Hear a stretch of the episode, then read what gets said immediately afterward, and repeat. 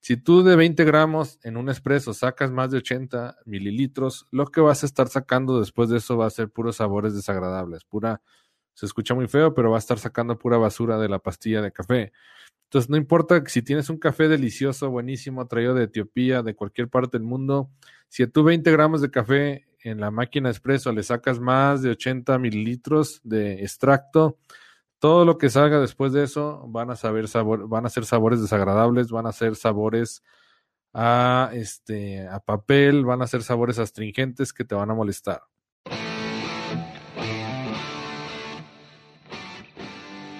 Bienvenidos, yo soy Álvaro Lamas y esto es Café Mi Vida, el podcast en el que vamos a platicar del mundo del café y cafeterías para que conozcas más, mejores tu técnica y lleves tu negocio al siguiente nivel. Charlas sencillas basadas en la experiencia y en la experimentación con la intención de mejorar la cultura y el consumo del café.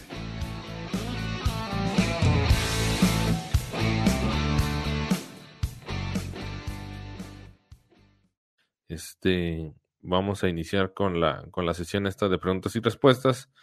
Y bueno, eh, siéntase con libertad de comentarios y en el primer momento que tenga voy a este, saludar y voy a responder preguntas que hay ahí en el chat. Eh, gracias a todos por conectarse. Y bueno, esta es la, esta es la sesión de hoy, Álvaro, semana 14, donde vamos a ver café, espresso, eh, extracciones y lates. Y esta es la sesión de preguntas y respuestas del 7 de marzo del 2021. Entonces, disfruten la clase, aprovechenla y vamos a estar aquí un ratito conectados. Y bueno, siempre iniciamos con la agenda de la sesión Vamos a ver, la primera pregunta es diferencia entre arábica y robusta. Vamos a ver cómo almacenar el café eh, correctamente. Después vamos a ver qué cafés recomiendo y dónde conseguirlos. Después, ¿qué más puedo preparar en un B60? Después nos vamos a ir a la medida ideal de un espresso. Después nos vamos a ir, ¿qué es el punto dulce del espresso? Les voy a explicar un poco acerca de esto y cómo bajar la acidez de un café eh, cuando tenemos un café que tiene mucha acidez, cómo ayudar a, balancear el sabor y las diferencias entre bebidas con espresso y leche. Y bueno, antes de seguir adelante, este, los que no se han suscrito a mi canal, pues en la primera oportunidad que tengan, por favor entren a YouTube, me buscan como Álvaro Lamas, Simple Coffee o Simple Coffee, van a ver muchos videos. Sigan la página para más contenido, mucho, mucho contenido gratuito de valor, que seguramente les va a gustar mucho. Y bueno, vamos a iniciar, vamos a iniciar con la primera pregunta. La primera pregunta es, ¿cuál es la diferencia entre el, robusta y el arábica? Son dos grandes variedades de café que existen en el mundo y este, vamos a hablar un poquito acerca de ellas. Bueno, la primera, el robusta, también le llaman canéfora. El origen, el origen fue en África Occidental. Y bueno, este, este café se, se siembra y se cultiva a altitudes menores a 900 metros predomina el amargor y produce más crema. Estos, cafés se caracterizan por tener básicamente el sabor amargo predominante y tienen más cafeína, tienen el doble cafeína y eso los hace más, este, más resistente a las plagas. La cafeína es un, como quien dice, es un pesticida natural. Entonces ayuda a que las plagas no ataquen las plantas. Entonces son mucho, mucho más resistentes que, que la planta de arábica, ¿sale? Que la variedad de arábica.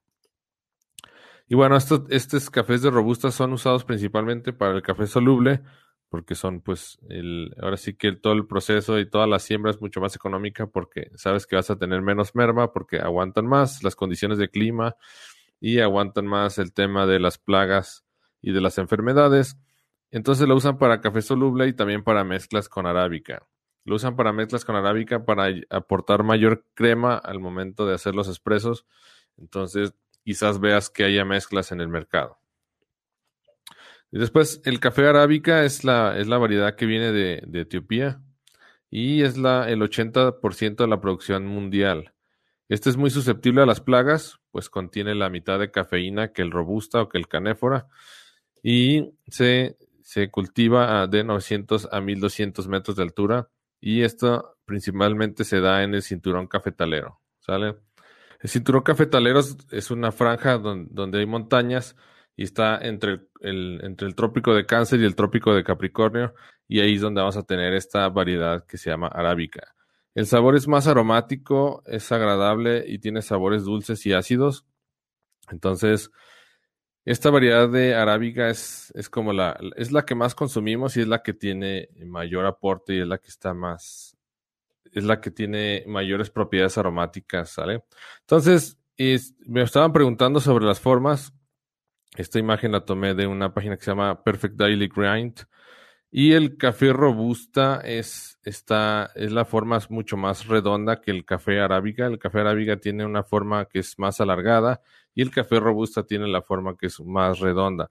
Esta es la manera de, de diferenciarlos visualmente. Dice Rafael Morales, trópico de cáncer, exacto, trópico de cáncer y trópico de Capricornio. Muchas gracias. Y vamos con la siguiente diapositiva. Espero que quede claro las diferencias entre el café robusta y arábica. Y bueno, vamos a la siguiente parte, cómo almacenar el café.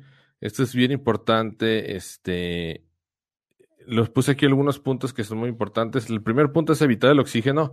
Necesitas tener un empaque hermético porque el café se oxida y también se empieza a enranciar.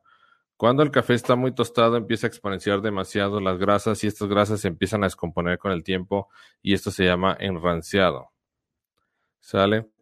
Después vamos con la este, evitar humedad, luz y calor y se debe permanecer en un lugar fresco, seco y oscuro. Y cuando nosotros tenemos humedad, luz y calor, lo que hacemos es acelerar el ranciado. Entonces necesitamos evitar a toda costa la humedad, la luz y el calor. También este, tenemos que dejarlo lejos de especias o ambientes olorosos porque el café es higroscópico y lo higroscópico significa que absorbe humedad y olores. ¿Sale? Después eh, tenemos que comprarlo en grano y muélelo tú mismo. Ah, necesitamos molerlo antes de preparar para evitar que cuando nosotros molemos el café lo que hacemos es aumentamos la superficie de contacto para poderlo hacer más soluble. Entonces, esa superficie de contacto, entre más se expone al aire y a la humedad, se empieza a oxidar más rápido. Entonces, lo mejor es que tú lo tengas en grano y lo empieces a moler este, conforme lo vas utilizando.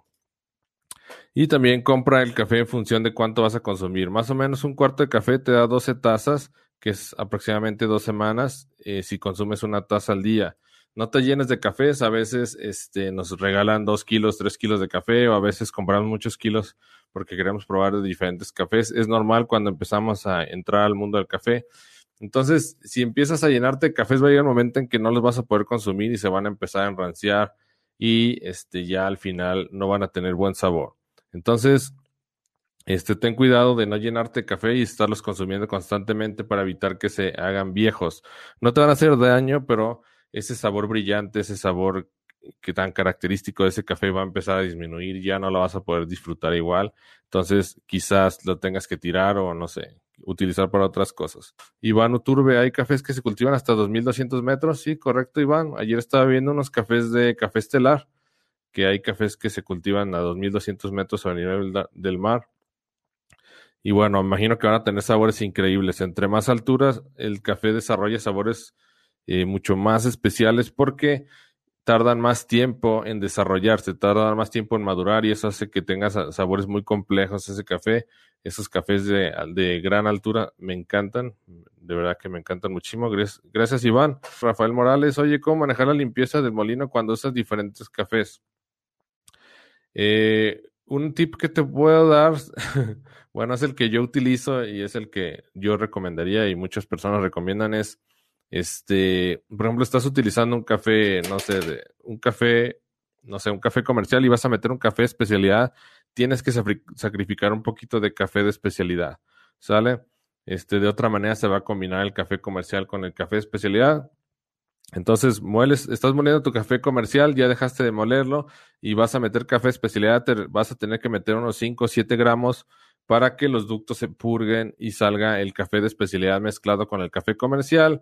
Ese lo retiras y lo utilizas para otras cosas, para usar mascarillas o no sé, para, para otras.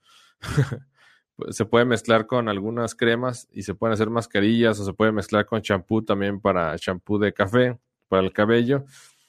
Y este, después pones el café de especialidad y ya empiezas a moler, ¿sale? Esa es la manera pues, más práctica de purgar. El problema es que sacrificas un poquito del otro café. Espero que haya clara la respuesta, Rafael. Jonathan Miranda, Hola, señor Álvaro, desde Panamá. Pregunta, ¿se puede guardar el café en un envase plástico que no entre la luz o necesariamente debe quedar dentro del empaque? Eh, híjole, Jonathan, la mayoría de los, de los envases de plástico, de los envases de plástico tienen olores. el plástico, este, los plásticos, algunos plásticos, o la mayoría, todos tienen olores. Entonces, si tú lo guardas en un envase de plástico, probablemente el café absorba el olor del plástico. Algunos plásticos huelen dulces, otros huelen como a hule, eh, algunos otros huelen, este, por ejemplo, si pusiste, los, los plásticos también absorben olores, entonces si pusiste clavo de olor, si pusiste canela, y después pones el café, el café va a tomar esos olores. También si pusiste eh, en el, en el bote plástico pusiste chiles, el, bote se va a impregnar de, olor a chile. Y cuando tú metes el café, el café quizás también agarra el olor a chile. Entonces, cuidado, el café, si lo van a guardar, tiene que ser en su empaque original, que son empaques especiales que no tienen olores, o en un frasco de vidrio lejos de la luz, o en un frasco de vidrio que esté, que esté cubierto negro, o en un envase de acero inoxidable o de algún material que no contenga olores. Entonces, cuidado con esto, Jonathan. Dice Mari, espero que aclare la respuesta. Dice Mari Loubet, hola, el molino Baratz es buena marca, ¿lo recomiendas? Es muy buena marca, Mari. Eh, los molinos Baratz es de lo mejor que hay, es de los molinos que todos quisiéramos tener en casa. Nomás es un poquito caro. Y bueno, vamos a ir adelante. Y bueno, ¿qué cafés recomiendo? Eh, aquí les puse una lista, una lista del niño Dios. Me encantan estos cafés, se los recomiendo. Si están, si están acostumbrados a tomar café comercial y el café que está súper tostado y quieren empezar a probar sabores diferentes con todo este medio, les recomiendo mucho el, eh, para el primer nivel, este es el café más económico que me atrevo a recomendar, es el Trezo de Veracruz. Este lo venden por Amazon en México, cuesta 12, 12 dólares el kilo y es el que me atrevo a recomendar que tiene todo este medio y que tiene un sabor agradable. A pesar de que es comercial y, es muy económico, el sabor es bastante aceptable. Después, en el segundo nivel, yo lo acomodé por tres niveles. No quiere decir que así sea o no sé, es algo que yo, que yo quise poner, lo quise dividir en tres niveles. El segundo nivel más o menos cuesta 16 dólares el kilo, lo venden en el Mercado Libre, es el café volador. Este café es famoso porque ganó, creo que ganó dos veces la, el mejor sabor en la Expo Café. Este, hace tiempo en, en YouTube me comentaron que este café, porque decía que no era de especialidad. la verdad, yo no vi ninguna parte del empaque que dijera café de especialidad. El sabor es bastante rico es un sabor, es como a caramelo, a chocolate. No tiene sabores súper complejos como los cafés de Etiopía o los cafés de otro lado o cafés que tienen demasiada altura o que tienen procesos de beneficio así medio exóticos. Este café es como muy común. Si te gustan los cafés que tienen sabores a chocolate, a caramelo y que te gusta como más el amargor, este café es para ti. Y este café volador sirve muy bien para espresso, para combinar con leche y combinar para con, cualquier cosa. A veces los, los cafés que son muy ácidos, eh, cuesta un poquito de trabajo combinarlos con leche porque sí se alcanza como que a notar esa acidez. Pero ese café volador, como tiene muchas notas a caramelo, a chocolate, lo puedes, básicamente lo puedes combinar con cualquier cosa. En ninguna parte del empaque vi que dijera café de especialidad, entonces no es café de especialidad pero es un café que está muy cerca de ser de especialidad o está bajito de ser de especialidad o no entiendo por qué no le pusieron de especialidad. Pero la verdad que por el precio está muy bueno, se lo recomiendo mucho, lo pueden comprar en Mercado Libre, es el café volador de Veracruz y la verdad que está es una muy buena opción. Quizás ganó en la Expo, no estoy muy enterado de eso porque yo no estuve en la Expo. Quizás ganó por el mejor sabor en relación con el precio, porque el precio está bastante bien para el sabor, entonces esa es una de las recomendaciones. En el tercer nivel hay desde 14 dólares hasta 30, 40 dólares, dependiendo este, el café que, que, estén, que estén comprando estos tostadores. Estas marcas que voy a presentar básicamente son tostadores. Este, y bueno, hay algunos que son productores también, por ejemplo, Catán me parece que es productor y también tostador, pero la mayoría de ellos son tostadores, que quiere decir que le compran el café a las fincas y después lo llevan a su laboratorio, lo tuestan y lo venden en microlotes. Entonces, dependiendo el lugar donde compren la finca, eh, la valoración del café especialidad, el puntaje que tenga, este, el renombre, el varietal, va a ser el precio con el que te van a vender. Entonces, estos tostadores tienen café desde muy económico, que es casi especialidad, hasta cafés de especialidad de gama media, alta y super alta y de importación. Es por eso que el café puedes encontrar cafés que están muy caros por kilo. Entonces, por ejemplo, Catando Ando, esto se lo recomiendo mucho, me parece que es productor y también tostador, por eso maneja muy buenos precios. Él tiene sitio web, puedes comprar sus cafés en el sitio web. Después, si están en San Luis Potosí, les recomiendo la marca Cat Blue Coffee, también es, muy bueno, es un tostador de aquí, de San Luis. Después hay otro lugar que se llama Barra de Café Arandela, que es una cafetería y también todo está en café, es de San Luis Potosí. Aquí está su empaque. Este es Catando Ando, este es Cat Blue Coffee, este es café de Barra de Café Arandela. Después, si están en Guadalajara, les recomiendo mucho Taller de Espresso. es un tostador que está bastante bien. Después, eh, les recomiendo una marca que se llama Gas Up, que es de Querétaro, también tienen sitio web para vender. Este, después hay uno que se llama Barista Champ, que lo vende Trusca. Y por último está uno que se llama Café Estelar y también tienen sitio web. Y Café Estelar tiene cafés eh, económicos y cafés súper caros que fueron sembrados y cultivados a 2.200 metros a nivel del mar. Entonces son cafés muy especiales que tienen eh, sabores súper complejos. Entre más altura, más acidez y más complejidad en los cafés. Entonces, pues ahí está esa gama de cafés que pueden probar. Entonces, espero que les gusten las recomendaciones. Y bueno, hay muchísimos tostadores en toda la República. Gracias a Dios ya está llegando el café especial a todas partes del mundo y a todas partes de México. Y este, bueno, ya hay muchísimas opciones que puedes comprar en cualquier parte. ¿Sale? Y bueno, ¿qué más puedo preparar en un B60? El B60 es de mis métodos favoritos es este conito que fue inventado por una empresa japonesa que se llama Hario, perdón, y este tiene un ángulo de B60 y adentro tiene unas estrías que hacen que entre aire al momento de hacer la extracción de café. Entonces tú pones el café aquí molido, después empieza a vertir el agua en círculos y lo que se va a empezar a filtrar a través de un medio físico, que en este caso es un papel. Es un papel que retiene grasas, retiene sedimentos, te da una taza, te da una taza súper clarita, súper brillante Increíble, me encanta el B60. Y bueno, ¿qué tipo de café puedo preparar en el B60? Solamente el café americano, tipo americano, que le llaman café filtrados en otras partes del mundo. ¿Por qué no le podemos llamar americano? Porque el americano solamente es el café expreso diluido con agua. ¿Sale? El, el americano es el café expreso diluido con agua y todos los demás son cafés filtrados. En este caso, el B60 es un café filtrado. Entonces, solamente nos da café filtrado. Y bueno, ¿cómo podría jugar con el B60? y aquí algunos, quizás algunos eruditos del café o haters van a empezar a, criticar. Pero pues puedes, puedes jugar con el B60 como si estuvieras haciendo cualquier método. Pues puedes hacer hasta café de hoy en el B60. Y bueno, para cafés viejos, aquí le puse para cafés viejos o malones, puedes hacer tipo café de olla pones 20 gramos de café, después lo mezclas con 20 gramos de azúcar, después le pones dos clavos de olor y después le pones 3 gramos de canela, ¿sale? Y haces todo el proceso del B60 y vas a tener un café de olla hecho en B60. Entonces suena raro, pero mucha gente lo hace, mucha gente experimenta con eso. Si tienes un café muy bueno, muy complejo de Etiopía o importado o café de especialidad, no lo hagas porque vas a tapar los atributos naturales del café. Pero si tienes un café ahí viejo, tienes un café medio malo, puedes hacer esta prueba lo haces en B60 y tendrías un café de, de olla hecho en B60. Y este también podrías agregar tisanas herbales para modificar el sabor final del café. ¿Qué quiere decir? Que si tú tienes una tisana de lavanda con manzanilla y quieres mezclarlo con el café, puedes poner las hierbitas, este, pones el café molido y este y pones el agua también, el agua caliente y vas a tener un extracto de americano con sabor a tisana y lavanda. Perdona, sabor a manzanilla y lavanda.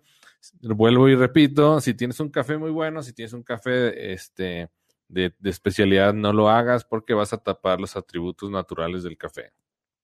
Ya esto es recomendado solamente pues tienes cafés viejos, si tienes cafés medio malos y quieres darles un segundo aire, pues puedes hacer esto, ¿sale? Dice Gilberto, Taller de Expreso tiene envío nacional. Eh, quizás sí, hay que revisar. Creo que tienes que contactar los directos y este, ellos te lo mandan, creo que por DHL o por alguna una paquetería. Chécalo, Gilberto. Dice Edgar, Ray Lugo, el café Starbucks en grano, ¿en qué nivel entraría y lo recomendarías? No lo recomiendo, Edgar. Para mí entra, para mí no entra, no entra de esta lista que puse. Para mí es un café, un café comercial malo.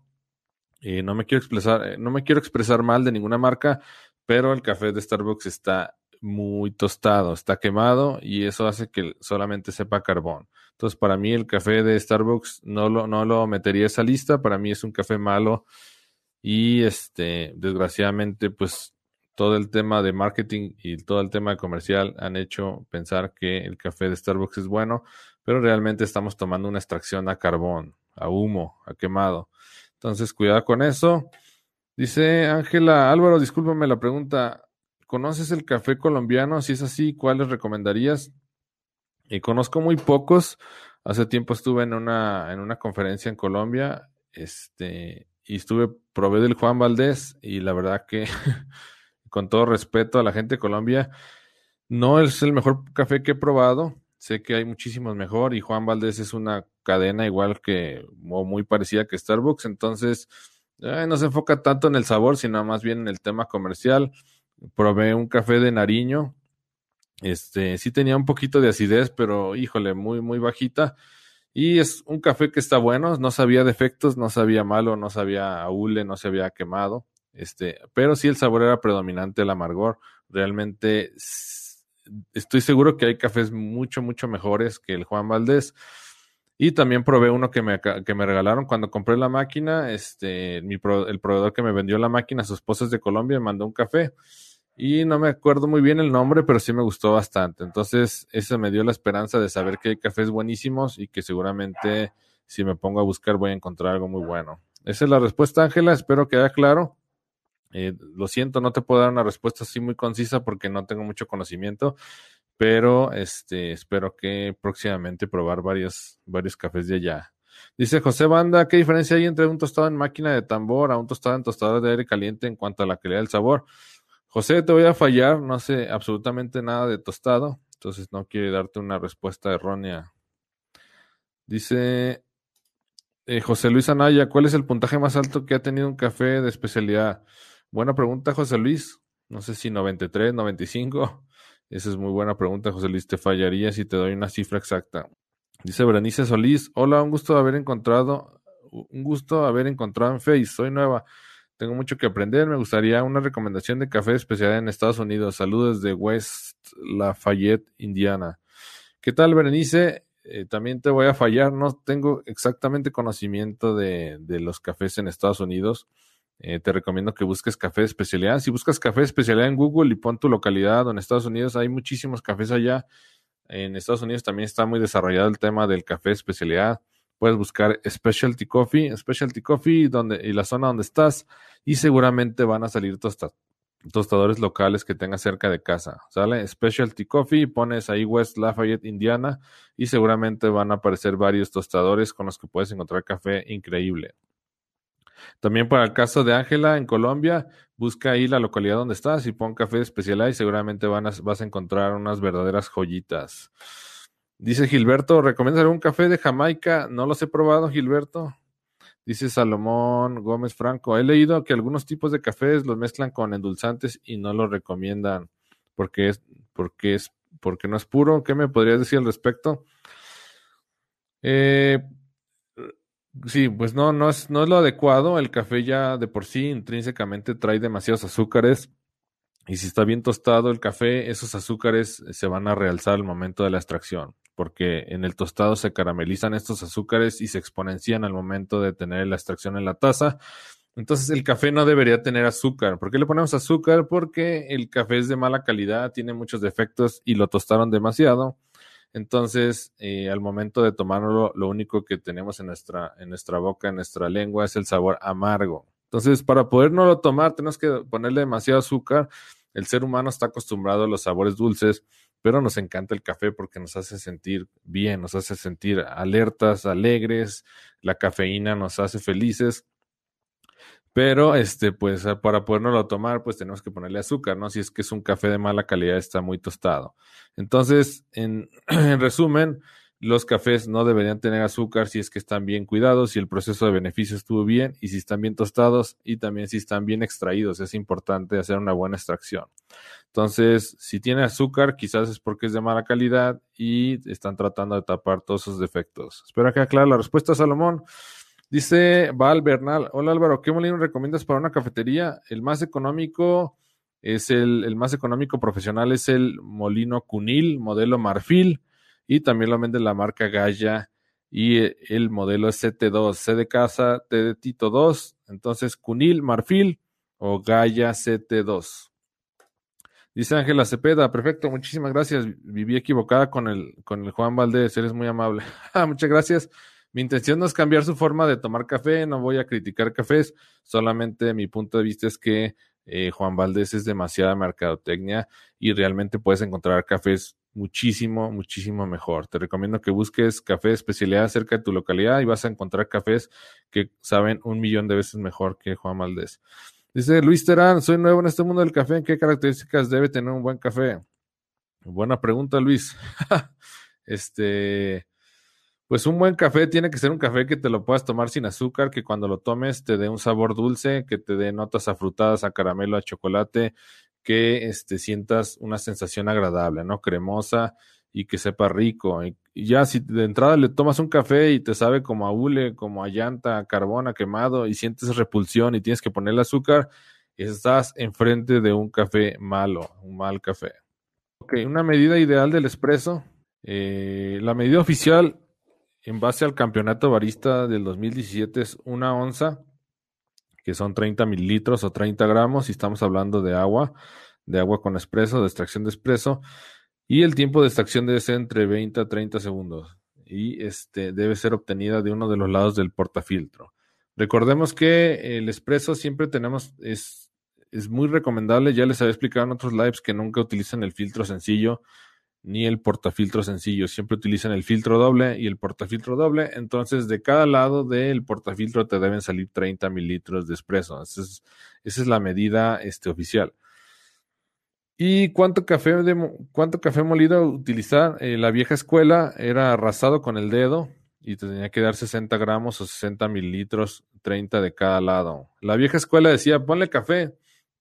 Ya que se haga la montañita con el dedo, le quitas el excedente y no sabías ni cuánto café le estabas poniendo y al final eso se traduce en merma, se traduce en inconsistencia al momento de preparar el espresso, se traduce en un desperdicio. Si tienes café de especialidad y, no lo estás pesando, no lo estás controlando, pues al final este, estás tirando dinero y estás tirando este, también eh, un café que vas a poder hacer una extracción deliciosa, pues lo estás echando a perder. Entonces, en la vieja escuela decía que se hace la montañita y le rasas con el dedo y después pones el compactador y listo. Y al final, cuando se llenen las dos tacitas de 30 mililitros, ya está tu ya está tu expreso doble. Entonces, la nueva escuela, ya ahora que se están haciendo demasiados estudios, siempre recomiendan utilizar ratios. Entonces, el, normalmente el ratio 1-2 se utiliza para hacer un ristreto. El ristretto es un expreso súper concentrado. Ristretto significa restringido en italiano. Y el ristretto es un shot súper cortito de, de espresso. Sale, debe salir en un lapso de 15 segundos y es aproximadamente 15 mililitros. Después tenemos el espresso en el punto dulce, que yo le llamo, este, para mí el espresso en el punto dulce es en el ratio 1-3. Quizás otras personas difieran de mí. Hay baristas súper experimentados de campeonato y así que utilizan el ratio 1-2, pero para mí el ratio 1-3 es el mejor para sacar espresso. Y el ratio 1-4 es para sacar lungo Lungo significa largo en italiano y es cuando sacas un espresso largo. Si tú sacas un espresso largo, lo que haces es vas a generar una sobreextracción porque le estás metiendo demasiada agua a la pastilla de café y esa pastilla de café ya no tiene más solubles que entregar. Entonces ya empiezas a arrastrar sabores desagradables que son como a papel, te raspan la lengua, sientes astringente en la parte de atrás de la lengua. Este, y ese sería un café lungo o largo. Entonces, el ristretto es, es un concentrado muy pequeño de espresso porque es una extracción muy rápida. Esa sería una subextracción donde vas a tener sabores muy fuertes que van a tender mucho a la acidez, quizás un poquito al azulado. En el 1.3 vas a tener el espresso, en el punto dulce y en el 1.4 vas a tener una extracción larga. Entonces, ¿qué significan los ratios? Es la proporción de café-agua. Entonces, ¿qué estamos hablando de si utilizamos un ratio de 1 a 2 y tú le pones 20 gramos de café al filtro, si tú utilizas un ratio de 1 a 2, tienes que sacar 40 gramos líquidos o 20 o 40 eh, mililitros de extracción, 20 y 20 por cada lado. Si utilizamos un ratio de este, 1 a 3 y estamos utilizando 20 gramos de café molido, eh, lo multiplicamos por 3 y van a ser 60 gramos de extracto líquidos o 60 mililitros, 30 mililitros de cada lado si utilizas un portafiltro doble. Y si estamos hablando de un ratio de 1 a 4, multiplicamos 20 gramos de café molido por 4, serían 80. Va a depender mucho de la capacidad de tu filtro. Normalmente la capacidad de los filtros van desde 15 hasta los 18 gramos. Es cuestión de que pruebes cuál es el gramaje que más le conviene a tu filtro, pero siempre utiliza el filtro doble. Entonces, eh, el ristreto, como le comentaba, eh, es de 15 segundos. El, expreso debe salir en, en, promedio de 25 y el humo en un promedio de 45 segundos. Entonces, esa es la medida del rat del, del expreso. Espero quede claro. La verdad que si quisiera hablar de expreso me llevaría una clase completa. entonces, espero que clara esta respuesta rápida. Dice Mari Loubet, oye, entonces Gaia es mejor que Baratza. Eh, Baratza es un molino, bueno, Baratza tiene varios niveles. Baratza tiene desde nivel básico, que es para casa, y tiene nivel hasta de cafetería. El Baratza para casa, eh, la verdad que es bastante, es bastante costoso para tenerlo en casa, pero es de los mejores molinos que hay. Pero si ese Baratza tú lo quieres, lo quieres mandar a cafetería, quieres comprar un profesional, pues no, ahora sí que va a salir muchísimo, muchísimo más caro. Entonces, el Cunil, no quiere decir que el Cunil sea mejor que el Baratza, pero el Cunil es el, modelo más económico profesional para una cafetería. Entonces, es el que recomiendo este, para cafetería. Eh, si quieres tener un Baratza, te recomiendo que tengas el Baratza para métodos artesanales y el Cunil lo tengas para este, eh, máquina de espresso. ¿Sale? Ok, vamos a seguir adelante. Y bueno, dice, ¿qué es el punto dulce del espresso? Esta es buena pregunta. Y bueno, el punto dulce del espresso es donde se balancea la acidez y el amargor. Aquí, por ejemplo, tengo una, este es como un diagrama de la lengua. Este, aquí en, aquí en la punta es donde vas a detectar los sabores dulces. Aquí atrásito vas a encontrar la, eh, lo salado, donde está la parte verde, los sabores salados. A los extremos vas a encontrar los sabores ácidos y hasta atrás los sabores amargos. Algunos expertos comentan que detectar el sabor amargo atrás es un mecanismo de defensa que ha desarrollado el ser humano por si va a comer algo que está echado a perder o algo que está malo, pues que lo sienta antes de tragárselo, antes de pasarlo, de deglutirlo. Entonces, eh, ¿qué es el punto dulce del espresso? Es donde se balancea la acidez y el amargor. Entonces, es importante que entrenes tu lengua para que puedas detectar esos sabores. ¿Cómo vas a entrenar la lengua? Pues empieza a diferenciar, por ejemplo, si diluyes un poco de limón en, agua, tómalo y empieza a sentir en qué partes de la lengua se activan más. También el dulzor, donde lo detectas más, donde detectas más lo salado, donde detectas el amargor, para que empieces a entrenar la lengua y puedas definir qué es lo que estás tomando. Este, y bueno, el punto dulce del espresso es donde se balancea la acidez y el amargor, donde se muestran los atributos del café. Y bueno, la pregunta del millón es cómo lograrlo. El primer punto es compra café de calidad. Es importante que tengas café de calidad. Si compras un café que está quemado, un café comercial lleno de efectos, jamás vas a encontrar el punto dulce, porque esos cafés no saben dulces ni aunque saben dulces nomás poniéndole azúcar, ¿no? Pero no, no haciendo una buena extracción. Entonces compra café de calidad, establece eh, los ratios de café agua, eh, es importante que lo establezcas. Si a tu filtro le caben 17 gramos, ponle 17 gramos siempre. Si a tu filtro le caben 18 gramos, ponle 18 gramos siempre. Haz la multiplicación por 3. Y si le cae, por ejemplo, si le caen 20 gramos y lo multiplicas por 3, ya sabes que tienes que sacar 60 gramos líquidos, que son 30 gramos por cada salida de portafiltro. Entonces, establece el volumen que vas a utilizar para que lo tengas siempre fijo. ¿Sabes qué? Voy a sacar este Voy a, voy a un ratio de 15, voy a poner 15 gramos, si lo multiplico por 3 me va a dar un ratio de 45 gramos líquidos, entonces quiere decir que tengo que sacar 22 gramos por cada lado del portafiltro y eso es lo que siempre vas a utilizar. El siguiente paso es empieza a probar, este, empieza a jugar con la molienda y tomar tiempos. Si tú haces la molienda muy gruesa, eh, el espresso va a salir muy rápido. Si tú haces la molienda muy fina, el espresso va a tardar mucho tiempo en salir. Se empieza a jugar con la molienda para que veas cómo van cambiando sus tiempos. ¿Sale? Después el siguiente paso es empieza a probar con tiempos diferentes y escoger el mejor. Este, por ejemplo, juega con la molienda y si lo haces muy grueso, el espresso te va a salir en 20 segundos. Lo pruebas. Vamos, sabes que sabe muy ácido.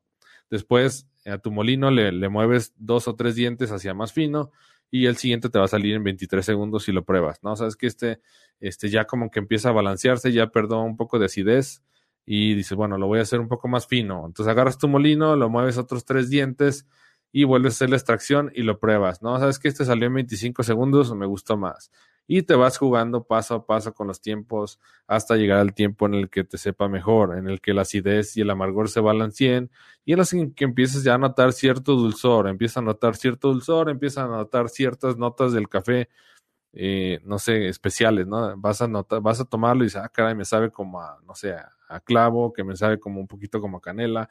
Entonces es la manera de empezar a encontrar el punto dulce.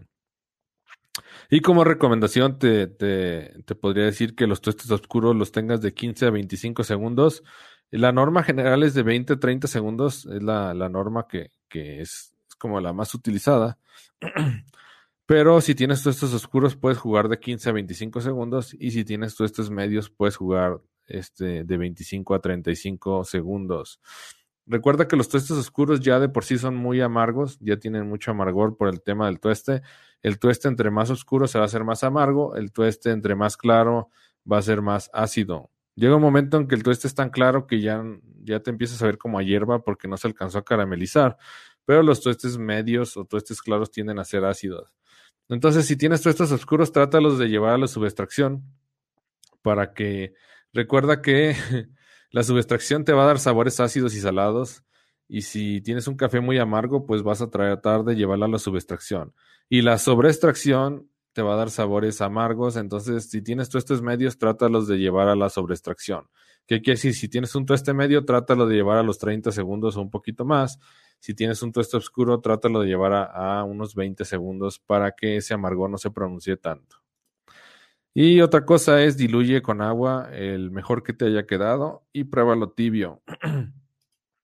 si estás empezando a entrar en el mundo del café, estás empezando a tomar espresso, no creas que de entrada te vas a ver dulce, ay, sabe bien rico y así, ¿no? El espresso es un concentrado de café súper fuerte que no es para todo el mundo, pero una vez que le agarras el gusto, dices, wow, sabe increíble.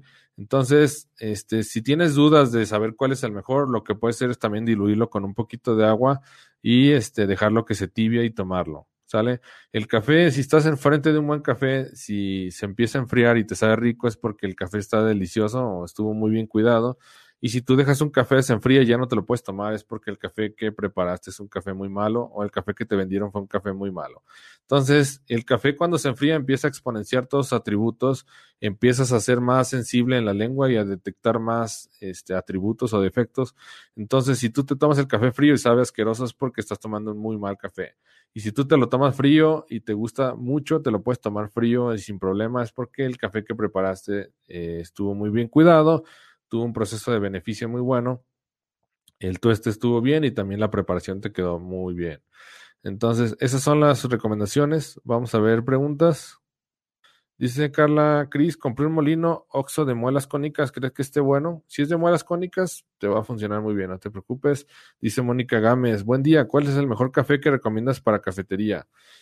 Eh, depende, es que depende de gustos, este, Mónica. depende de gustos. Y también, pues, depende también la zona donde estés y el, precio del café con, como lo quieras vender, ¿no? Si metes un café especial súper caro, pues quizás no te lo vayan a comprar dependiendo de la zona donde estés, porque vas a estar abajo del promedio. Pero, este, bueno, puedes utilizar el café Treso de Veracruz que recomendé. es el más económico que puedes utilizar. O también hay cafés que son muy económicos, pues, también como el Volador o el Catando Ando. El Catando Ando es de especialidad y está, la verdad, muy económico y muy bueno. Podrías meter café Catando Ando y sin problema, este, seguramente el margen de tus bebidas no se va a modificar tanto, el margen de ganancia, y vas a tener un sabor mucho, mucho mejor fuera del promedio. Muchas gracias, Mónica. Espero aclarar la respuesta. Dice Gilberto, muchas gracias por todo el contenido. Tengo años tomando café y apenas estoy empezando a entender este arte. Saludos de Monterrey. Muchas gracias, Gilberto, con mucho gusto. Dice José Luis, eh, hace poco compré por primera vez café de especialidad. Lo preparé en Mocha Pot y está delicioso. Antes había preparado con la misma cafetera otros cafés y no lo podía tomar sin diluir. Gracias por las recomendaciones. Muchas gracias, José Luis. Sí, la verdad que el café de especial es increíble. Una vez que entras al café especialidad ya no hay retorno, ya no puedes tomar café normal. Ese, eso es, eso nos pasa a todos, ¿no? Si le preguntas a alguien que tomaba café comercial y se pasó al, al café de especialidad, ya no puede regresar al café comercial. O si regresa al café comercial, tienes que ponerle un montón de azúcar y leche. Dice Manuel, ¿sabes el precio de Catando Ando? Sí, está aproximadamente 160 pesos, 430 gramos. 160 pesos, 430 geisha, que es la más cara, pero hay unas variedades un poquito más económicas que la típica y la garnica. Me parece que cuestan 130, 140 pesos los 430 gramos. La verdad que Cualquiera de las tres variedades está increíble para que la tengas en tu cafetería y puedas manejar un café muchísimo, de muchísima mejor calidad que los cafés estándares. Bueno, espero que quede claro, la verdad que es mucho contenido, espero no estarlos haciendo bolas, este, y bueno, espero que les esté gustando. Eh, siguiente pregunta es cómo bajar la acidez de un café. Y bueno, no sé si han escuchado el término agrio. Eh, agrio es cuando tienes acidez en extremo y que ya empieza a molestar al paladar, a la lengua. Y bueno, la acidez genera un sabor vibrante y brillante. Esto yo le definí, no lo saqué de ningún lado. Y le da personalidad al café y le ayuda a exponer los atributos. Eh, una las personas quizás escuchan, es que es un café que tiene una acidez brillante y, va, y dice, wow, o sea, la acidez qué, o sea, a lo mejor lo voy a tomar y me va a saber como si estuviera, como si hubiera exprimido un limón o como si le hubiera echado, no sé, este, toronja, no sé. Pero este, la acidez del café, cuando la empiezas a valorar, cuando la empiezas a probar y cuando la empiezas a disfrutar, vas a ver que va a exponenciar y va a hacer que todos los atributos que tiene ese grano se vuelvan mucho más, este, mucho más perceptibles, ¿sale? Entonces la acidez es una parte fundamental del café. Si el café no tiene acidez, va a ser un sabor plano, va a ser un sabor amargo, ¿sales? Entonces es importante que tenga cierta acidez. Y este, ¿qué da la acidez en un café? Pues primer, primer punto es el varietal. algunos varietales tienen más acidez que otros. También la altura es, un, es fundamental para tener mayor acidez en los cafés. Los cafés que tienen más altura tienden a ser más ácidos porque tardan más tiempo en desarrollarse y eso hace que adquieran sabores más complejos y más especiales. También las condiciones del suelo le ayudan mucho ah, también a los temas de acidez y de otros sabores. Y el proceso de beneficio también va a generar, algunos procesos de beneficio generan que, los, que el café sea un poco más ácido y también el tueste. Si el tueste es muy oscuro, se va a hacer más amargo, se va a hacer muy amargo y si el tueste es medio o claro, va a tener sabor con mucho más acidez que si fuera amargo. Perdón, que si fuera tostado muy oscuro. Entonces, este, una de las partes también fundamentales que quita acidez a un café, pues es la cantidad de cafeína que tiene, un que tiene el café. Eh, por ejemplo, el café, como había comentado, el canéfora o el robusta tiene el doble de cafeína, entonces va a ser mucho más amargo que el arábica. Entonces, eh, aquí la pregunta es cómo bajar la acidez, y ya lo había comentado hace ratito, es llevar la preparación cerca de la sobreextracción. Recuerda que la sobreextracción es cuando empezamos a sacar demasiados solubles del café y ya empezamos a tener sabores amargos y astringentes. Entonces, si tienes un café muy ácido, lo vas a tratar de llevar a la sobreextracción para tratar de balancearlo. Este tema del café es, es un arte, es mucho tema de jugar con, con molienda, con tiempos de extracción. Si tú conoces los fundamentos del café, tú puedes hacer que un café, si tiene mucha acidez, lo puedes hacer que se balancee. Y si es un café que tiene amargor, lo puedes hacer que también que tenga, que tenga más dulzor y que tenga más acidez, modificando las variables. Y bueno, ¿cómo hacer esto? Eh, la primera es hacer la molienda más fina. Para llevarla a la sobreextracción necesitas hacer la molienda más fina y eso te va a ayudar a alargar los tiempos de extracción y también otra cosa es incrementar la temperatura del agua. No dejes que se enfríe. Una vez que hierva, no dejes que se enfríe y empieza a utilizarla de inmediato. Entonces, si haces tú la molienda más fina, vas a hacer que la que tarde más tiempo en extraerse. Si es un método filtrado, si haces la molienda más fina, va a pasar, va a, tardar más tiempo en filtrarse el agua. ¿Sale? Y este, si tú alargas el tiempo de extracción, vas a hacer también que se extraigan más solubles y eso también te va a llevar un poco a la sobreextracción. Y también la temperatura del agua es, un, es una variable importante para que el café se solubilice. Entonces, si tú dejas enfriar el agua y la utilizas después de 5 o 6 minutos, pues el agua ya no va a tener la buena temperatura y también no vas a poder ayudarle al café a que se solubilice más. Entonces, esas son las técnicas que te puedo enseñar yo para que puedas hacer que el café eh, le bajes un poco la acidez y es tratar de llevarlo a la sobreextracción. ¿Sale? Hay, hay varias variables, suena medio chistoso, hay, hay varias, varias maneras de hacer que el café se solubilice más.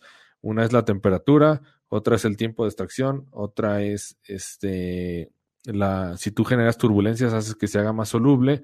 Entonces, si tú juegas con estas variables, vas a ayudar a, que, a llevarla a la sobreextracción. Otra es el tamaño de la molienda. Si tú generas el tamaño de molienda muy fino, ah, generas más, más, ¿cómo se llama? Más superficie de contacto y eso va a hacer que solubilices de manera más, más rápida. Entonces, esas son las técnicas que te puedo dar. Dice Leti, Disculpa, ¿por qué es de especialidad? No entiendo, disculpa la pregunta. ¿Qué tal, Leti? Los cafés de especialidad, los cafés especiales son cafés que tienen puntuación por la Specialty Coffee Association. Tienen unos, unas personas que se llaman Q-Graders que se dedican a catar cafés y a darles puntuación. Los cafés que tienen arriba de 80, 85 puntos los catalogan como cafés de especialidad. Estos cafés de especialidad no tienen, tienen pocos defectos eh, secundarios, no tienen ningún defecto primario y el sabor de la taza es un sabor especial que se caracteriza por tener sabores dulces a caramelo, a vainilla, frutales, cítricos. Entonces, estos cafés, eh, pues tienen muy buena, muy buena, muy, muy, buenas siembras o tienen trazabilidades de que se siembran hasta que se tuestan. Entonces, eso ayuda a que el café tenga, pase estrictos controles de calidad y que al final te den una taza increíble con sabores mucho mejores que el café comercial. Dice Manuel, ¿conoces Maya Vinic? ¿Qué, opinas, tiene, ¿Qué opinión tienes de su café? No lo conozco, Manuel, espero próximamente. Dice Iván Oturbe, el agua también es importante que sean aguas blandas. Exacto. Tienes toda la razón, Iván. El 98% de una extracción aproximadamente es agua. Entonces es importante que escojas un agua buena. Eh, si utilizas aguas que tienen mucho calcio, eh, los vas a llevar también, vas a empezar a meter sabores ya como más, más hacia este, bueno, es un tema complejo, no me quiero meter mucho, porque no soy experto en eso, pero también las aguas te van a cambiar mucho el sabor. Cuando tienes aguas que son muy duras, que quiere decir que tienen muchas sales y tienen mucho calcio, también van a quitarle un poco de acidez a tu café, se le van a matar la acidez a tu café. Si tienes aguas que son muy blandas, van a exponenciar más la, acidez del café. A mí en lo personal me gusta la acidez, no en exceso, porque ya sería, eh, ya sería un sabor agrio, pero este también el, agua es un factor importante para la preparación de tu café. Gracias Iván por la recomendación. Vamos con la siguiente. ya casi terminamos. Este diferencias entre bebidas, diferencias de bebidas de espresso con espresso y leche. Este es un tema súper controversial. Todo el mundo tiene diferentes recetas, todo el mundo hace las cosas diferentes. Está bien, se respeta mucho eso.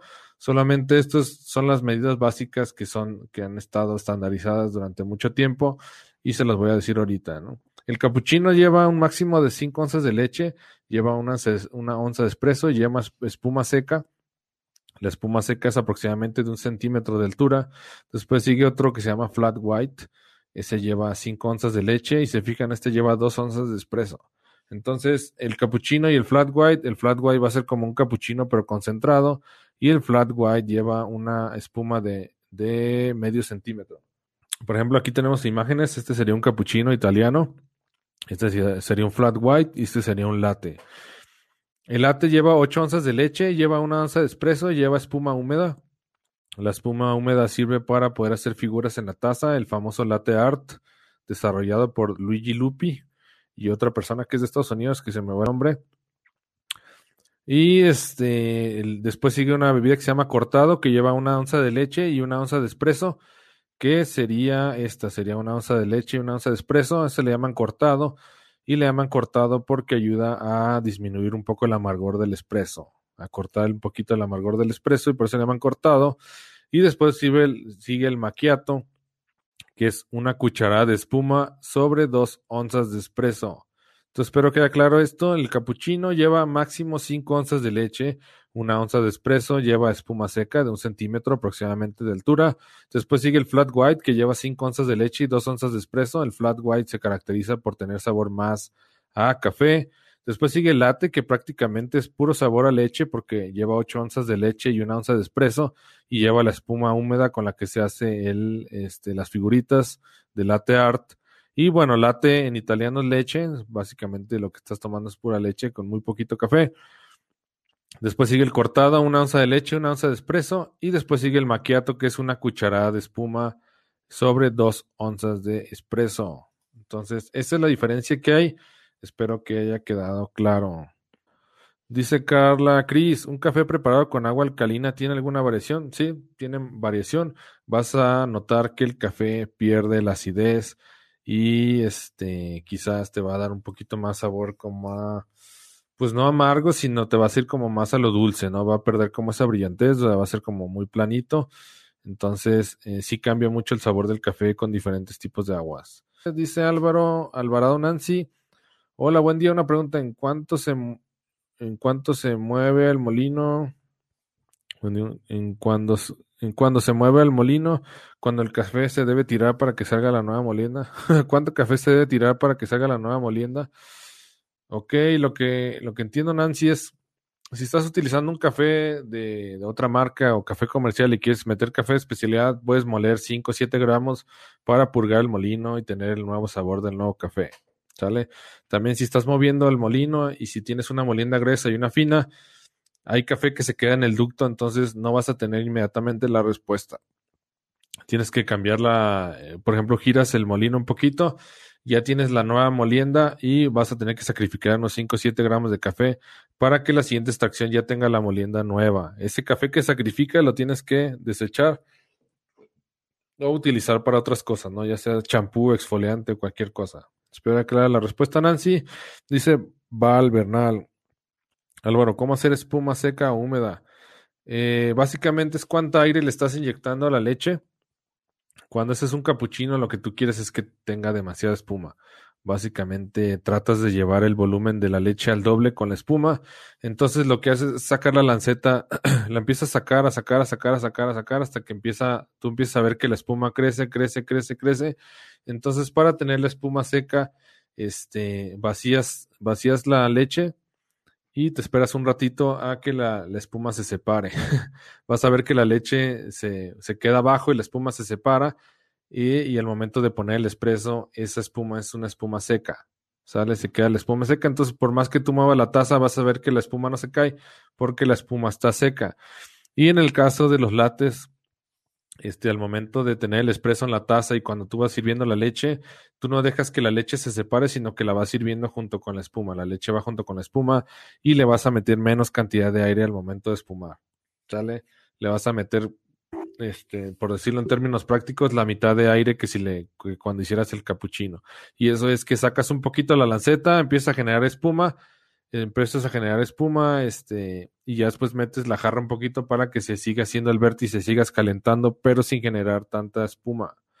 Ah, es un poquito complicado explicarlo así, espero que haya clara la respuesta. Val, dice Cecilia Cuevas González, ¿cómo se prepara la espuma? La espuma se necesita hacer con, hay varias maneras de hacerlo, lo puedes hacer con el, con la lanceta de tu máquina de espresso, o si no tienes máquina expreso, puedes calentar la leche, la pones en una prensa francesa, subes y bajas el émbolo, no sé, 5, 6, 7 veces y vas a ver que la, se va a empezar a generar la espuma y va a quedar muy parecida como si lo hubieras hecho en la lanceta. Espera clara la respuesta, Cecilia. Este, si, si tienes máquina express y tienes lanceta, tienes que generar un vórtice y empezar a sacar la jarra poco a poco para que entre aire. Si tú no entras eh, si tú no dejas entrar aire a la mezcla de la leche, no vas a generar espuma. Entonces es importante para generar espuma que dejes entrar aire y la manera de entrar aire es empezar a sacar la jarra poco a poco, poco a poco, siempre generando un vórtice para que ese vórtice te rompa las burbujas que estén muy grandes y tenga la textura de seda que a todos nos gusta. Dice José Miguel Álvaro, una duda, ¿se puede colocar el endulzante en la taza antes de preparar la bebida para no agitar después? Sí se puede, sin problema lo puedes, lo puedes poner en la taza. Dice Carmen Jaramillo, espuma seca, húmeda, ¿cuál es la diferencia? Eh, lo acabo de explicar, Carmen, espero que haya clara la respuesta que di hace ratito. La espuma, la espuma seca, la espuma seca es cuando tú dejas que se separe la espuma de la leche y la espuma húmeda es cuando tú no dejas que la leche se, separe de la espuma. y también cuando generas menos espuma al momento de, de hacer la aireación cuando estás texturizando en la lanceta. Estoy muy agradecido con todos por el apoyo. El café, el, el, podcast Café de mi vida ya va a cumplir un año desde que empecé a, empezamos a grabarlo, empezamos a hacerlo.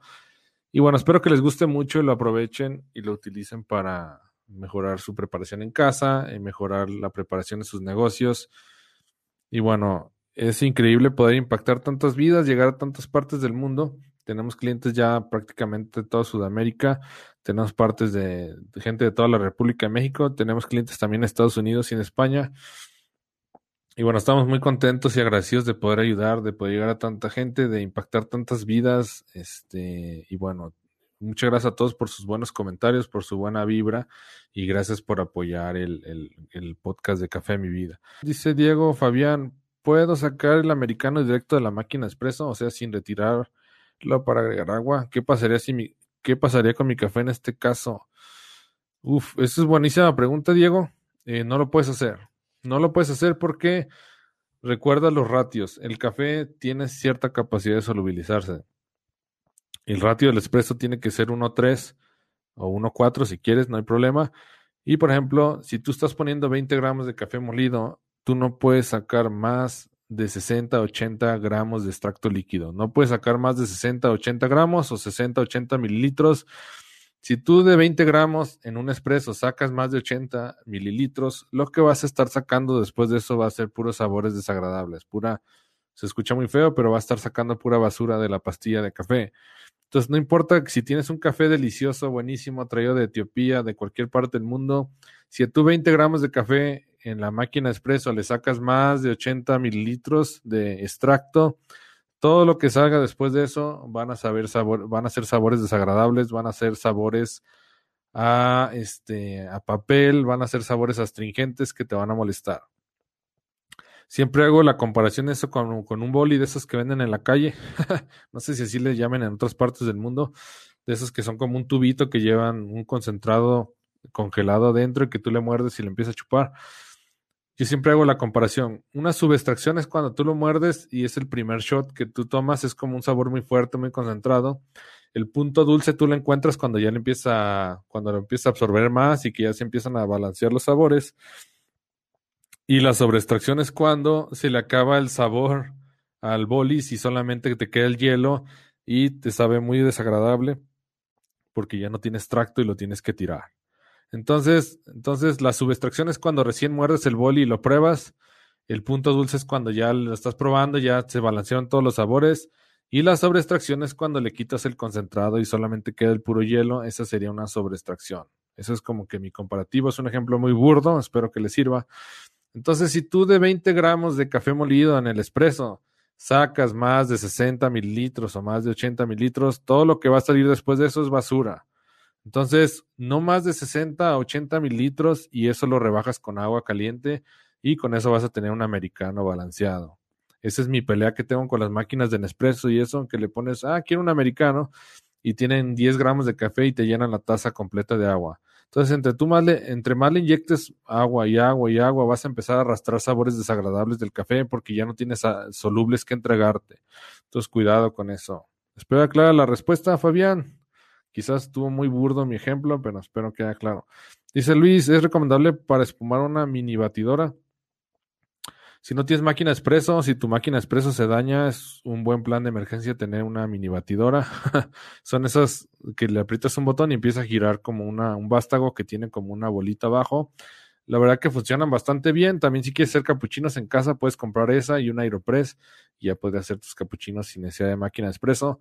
O podrías utilizar también una cafetera italiana y la maquinita esta que, gira para espumar la leche. Eh, sí las recomiendo, funcionan bien. Nada más que tienes que calentar la leche primero. Espero aclarar la respuesta, Luis. Estoy tomando un. Estoy tomando un latte hecho con. Un latte. bueno, no sé cómo se le podría llamar. Es un chocolate blanco que es a base del polvo Da Vinci, chocolate blanco. La verdad está muy bueno. Los polvos Da Vinci ya había utilizado la marca antes en mi cafetería en Jarabes y apenas estoy descubriendo los polvos. Y la verdad que están increíbles los polvos Da Vinci. Ayer, ayer, antier lo probé en frappé, lo hice en frappé normal y lo, después le puse fresa y el chocolate blanco, la verdad que se lleva muy bien con todo. Entonces, los polvos Da Vinci los recomiendo muchísimo.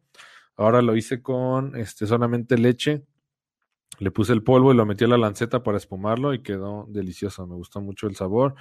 Y como es chocolate blanco, la verdad que es súper combinable, está muy neutro.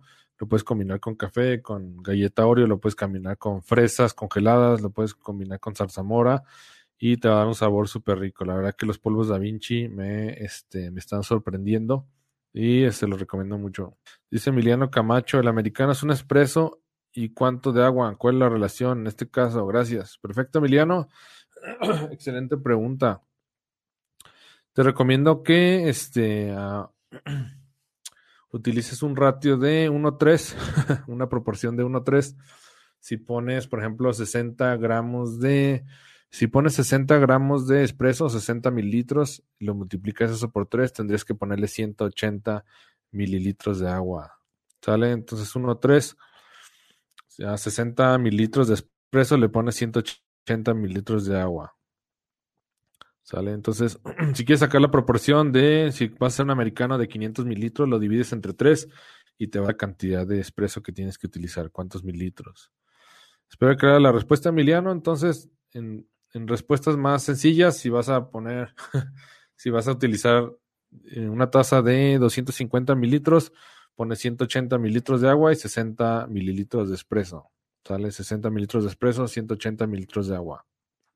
Ya depende mucho de la intensidad del café que estés preparando. Si tiene buena intensidad y si el café tiene la, si el espresso tiene buena concentración, eh, quizás tengas que agregar un poquito más de agua. Es cuestión de hacer pruebas pero es eh, algo muy, así de manera muy rápida sería 1-3. Espero que te ayude la respuesta, Emiliano. Comenta ahí si quedó claro. Val Bernal. Oye, Álvaro, si por el momento no hay presupuesto para una máquina expreso profesional, ¿qué recomiendas para poder vender café en un restaurante, por ejemplo, americano? Eh, puedes utilizar métodos artesanales, Val, puedes utilizar la prensa francesa, el B60 y el Aeropress. Puedes utilizar estos tres métodos, B60, prensa francesa y Aeropress. Y también podrías preparar café en olla, que es el proceso de inmersión. Está muy sencillo de hacer. Una vez que hierve el agua, este, lo apagas, pones el café, utilizando un ratio de 1.15. Por cada gramo de café vas a poner 15 gramos de agua. Le apagas lo dejas de 4 a 6 minutos, dependiendo del tueste. Si esto es oscuro, lo dejas 4 eh, minutos. Si esto este medio, lo dejas 6 minutos. Y después lo cuelas y lo metes a una, ¿cómo se llama? Lo puedes poner en un, en un termo para que se conserve caliente. Ese es el método más sencillo de inmersión. Puedes usar prensa francesa, preparar el momento, puedes utilizar B60 y puedes utilizar el Aeropress que te da un café concentrado tipo espresso. Y lo que sí te recomiendo es compres un molino de muelas planas invierte en un molino, cuestan, usados cuestan 300 dólares los cunil y con ese puedes hacer cualquier método artesanal. Sale, también puedes utilizar percoladora si quieres, ese te da para 20, 30 tazas, ese lleva una molina muy, muy gruesa, igual lleva un ratio de 1.15. Espero clara la respuesta, Val Bernal. Dice Gilberto, ¿qué libro recomiendas para empezar a aprender sobre el café? Este, buena pregunta. Yo básicamente pues no es que haya leído libros, sino he tomado varios cursos. El primer curso de café lo tomé a los 15 años y después he tomado, tomé un curso de café de especialidad y he tomado varios cursos en línea. Uno de mis más grandes maestros es Kim Ossenblock. Es, este, me parece que es belga, pero vive en España. Y este, él tiene un libro que se llama El grano, lo puedes comprar y lo puedes leer, está muy bueno y también en internet hay muchísima información. Este, en cuanto a preparación de café, un curso que se llama Afición al Café que te podría servir para aprender los fundamentos de cómo se modifica el café respecto a la molienda, al tiempo de extracción y todo para que puedas encontrar la mejor receta que más te guste en cuanto a intensidad, a sabor, a cafeína. Ese curso se llama Afición al Café. Es mi curso en línea y bueno, lo vas a tener para siempre si deseas adquirirlo. Entonces, eso es lo que te puedo recomendar. Ya si te quieres meter más a temas de varietales y muchas cosas más, también hay un, hay un autor que se llama James Hoffman, que es muy bueno, también tiene videos en YouTube y él también se ha clavado mucho en temas de experimentos, así es muy, muy bueno. Eh, gracias a todos, les mando un fuerte abrazo. Este, los que estén ahí conectados y que no hayan dado manita arriba corazón, échenme la mano, por favor. Y también ayúdenme a compartir el video. Pues no saben cuánto me ayudan con esto. ¿Sale? Mi nombre es Álvaro Lamas, soy fundador de Simple Coffee y fue un placer estar con ustedes. Que estén bien. Si te gustó el episodio no olvides registrarte en cafedemivida.com cafedemivida.com y te enviaremos de regalo una guía rápida para preparar café de manera repetible y deliciosa. Que estés bien, saludos.